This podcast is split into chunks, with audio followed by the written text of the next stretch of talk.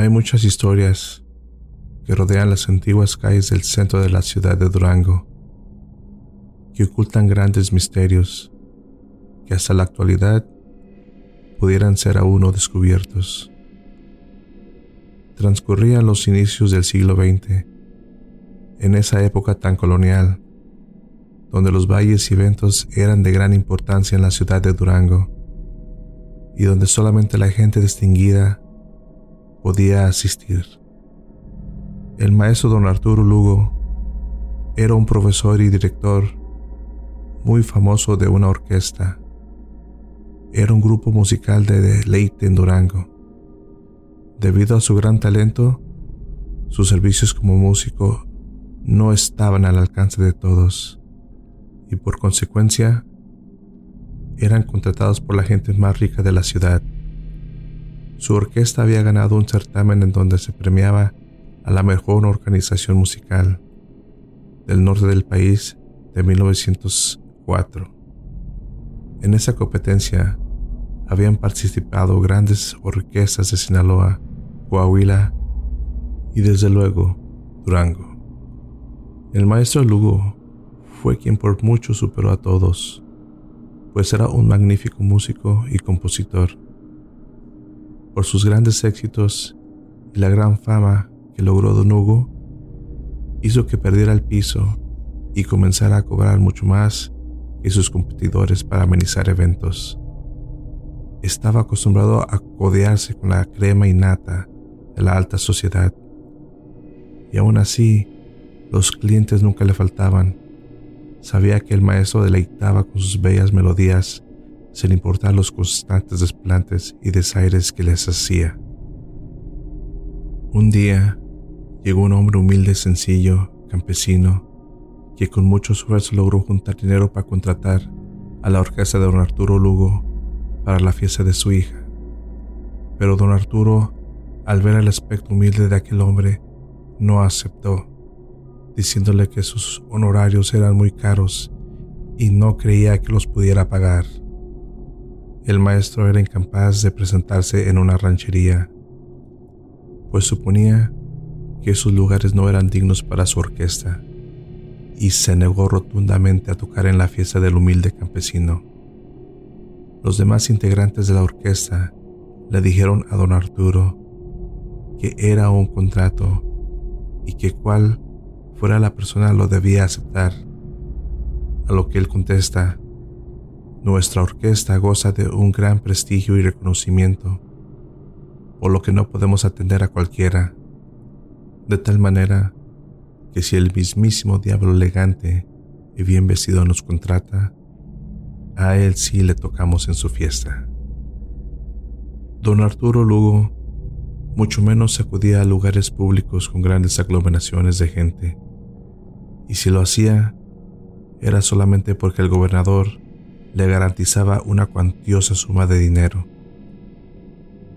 Una noche fría, obscura, tenebrosa con mucha niebla, más o menos como a la medianoche, llamaron a la puerta de don Arturo. El maestro pensó que se trataba de un asunto grave o una emergencia, y por ello salió de la cama rápidamente a abrir la puerta. Al abrir la puerta, se dio cuenta que el sujeto que tocaba era un forastero de gran estatura, vestido de forma sumamente elegante, con ropajes de color negro. Este entró, de inmediato se quitó la capa y sombrero que colocó debajo de su brazo. Enseguida, con una mirada penetrante, le dijo con voz profunda. Me han dicho que su orquesta es la mejor y por ello deseo contratarlos para que vengan a tocar a una fiesta que tendré en mi casa.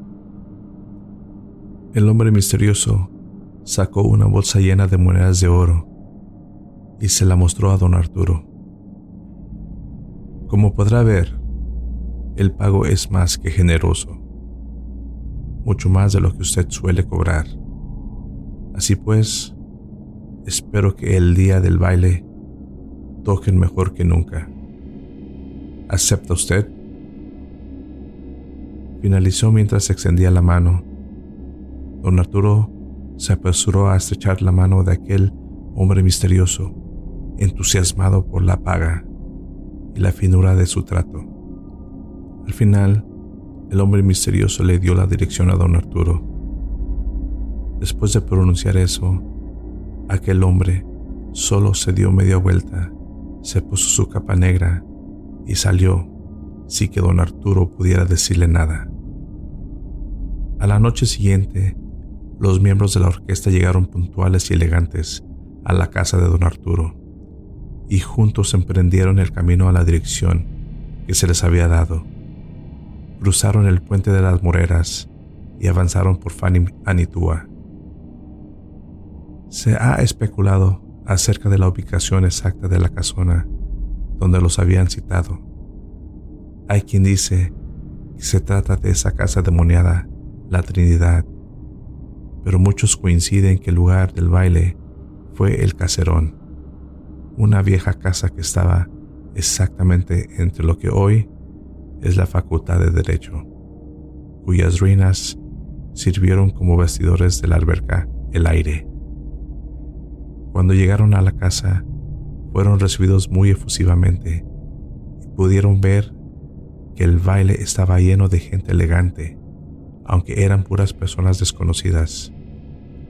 Este detalle les llamó la atención, pues ellos acostumbrados a tocar en los mejores bailes, conocían a la mayoría de las familias acaudaladas de la época, pero en esta ocasión no veían a nadie familiar. Don Arturo les dijo a sus músicos, quizá los invitados no son de Durango y por eso quieren impresionarlos con la bella música de nuestra orquesta. Inspirados por el pensamiento, y por la generosa paga que habían recibido por adelantado, tocaron como jamás lo habían hecho. Cada uno de los músicos se exigió un poco más y el resultado fue maravilloso. Las notas flotaban en el aire, inundando todo el ambiente en dulcísimas melodías, y después de un largo rato, la exhausta orquesta tomó un breve descanso que don Arturo aprovechó para mezclarse entre los invitados, buscando algo de cenar. Pues si bien el lugar estaba repleto, a todos los había visto bailar, charlar y divertirse. No había visto que ninguno comiera. Mientras se abría paso entre la gente, tropezó con una cara familiar. Era su comadre, a la cual hace años que no la veía. Ella se extrañó y al verlo le dijo, Compadre, ¿qué anda haciendo usted aquí? No me diga que ya nos hará compañía. Don Arturo le contó en breve lo que había sucedido sin sospechar nada malo, pero la respuesta de la comadre lo heló hasta los huesos, pues le dijo, Compadre, váyase, váyase cuanto antes. Este lugar es la boca de los infiernos yo morí hace cinco años y me fui al infierno. Este es el baile de los condenados. Es un burlón castigo que nos obliga a bailar, reír, para luego recibir enormes e imaginables tormentos por nuestra vida llena de excesos. Ay, compadre, váyase, váyase antes que no pueda salir, antes que la única música que escuche sea el lamento de nosotros los condenados. Don Arturo no necesitó mayores explicaciones, pues supuso que se encontraba en el mismísimo infierno. Se encaminó hacia sus compañeros y a lo lejos pudo ver entre la multitud aquel hombre alto, misterioso, que lo contrató y que le clavaba su mirada con un gesto burlón que le erizó la piel.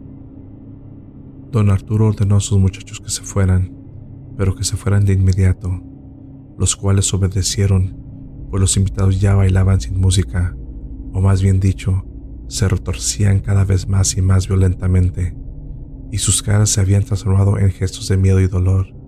Era una escena diabólica, espeluznante. Salieron corriendo de ese infernal baile y no pararon hasta llegar a casa del maestro. Una vez ahí, y recuperando el aliento, se dieron cuenta que habían olvidado un violín Esperaron hasta la mañana siguiente para ir por el instrumento. Aún con miedo e inseguridad, regresaron al lugar donde tocaron en la noche anterior.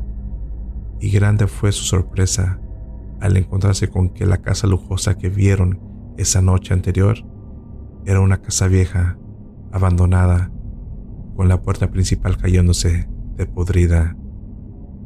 Finalmente, se llenaron de valor, entraron a aquella casa en ruinas, buscando donde estaban tocando en la noche anterior, encontraron aquel violín en un sofá lleno de polvo y telarañas. La experiencia que habían vivido la noche anterior era terrible. No podían creer lo que había pasado. Después de esa noche, la orquesta de don Arturo Lugo poco a poco decayó hasta desintegrarse y don Arturo murió en la misma miseria el 10 de julio de 1949. Así fue la historia de la orquesta que le tocó al diablo.